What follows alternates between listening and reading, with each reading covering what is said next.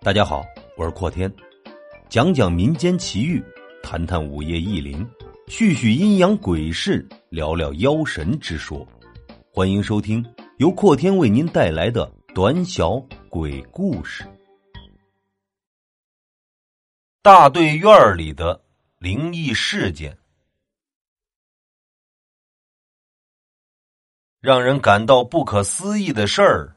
乡村中的灵异事件。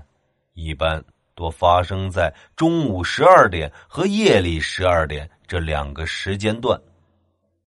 我听爷爷说，在三十年前，我们村的老大队院里，每到夏天，只要有人去那里乘凉，特别是睡到夜里十二点，就会有一个阴冷冷的声音把你叫醒，让你挪挪地方。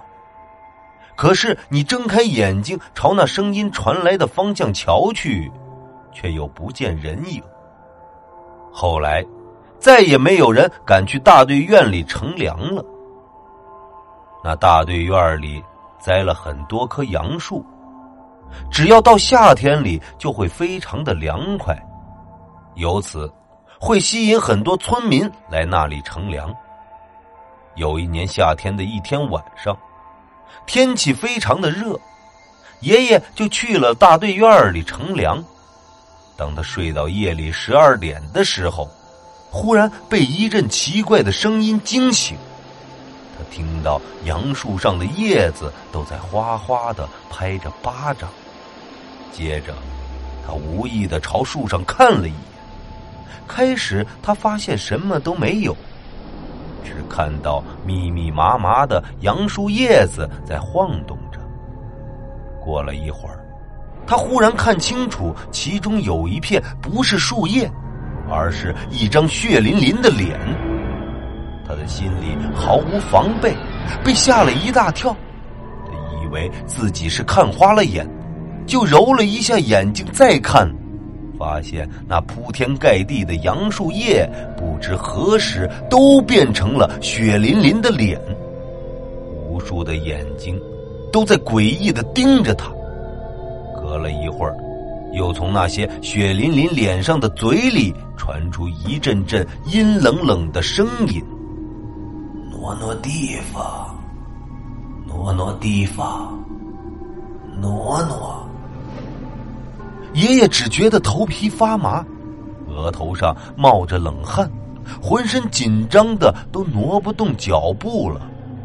可是那一阵阵阴冷冷的声音，越是让他挪挪，他越是挪不动脚步。像这种现象，只持续了约有十多分钟后，奶奶来到大队院里唤爷爷回家休息时。一阵阵阴冷冷的声音才消失了，杨树上那些血淋淋的脸都变回了杨树叶子。后来，爷爷再也不敢去大队院里乘凉了。村里一个懂阴阳的老人说，大队的院里可能有一头猪精，正是他在作怪。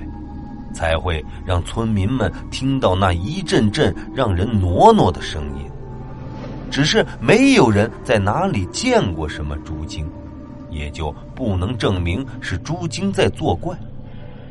所以至今这个问题还困惑着那一代人，难以解开此中的奥妙。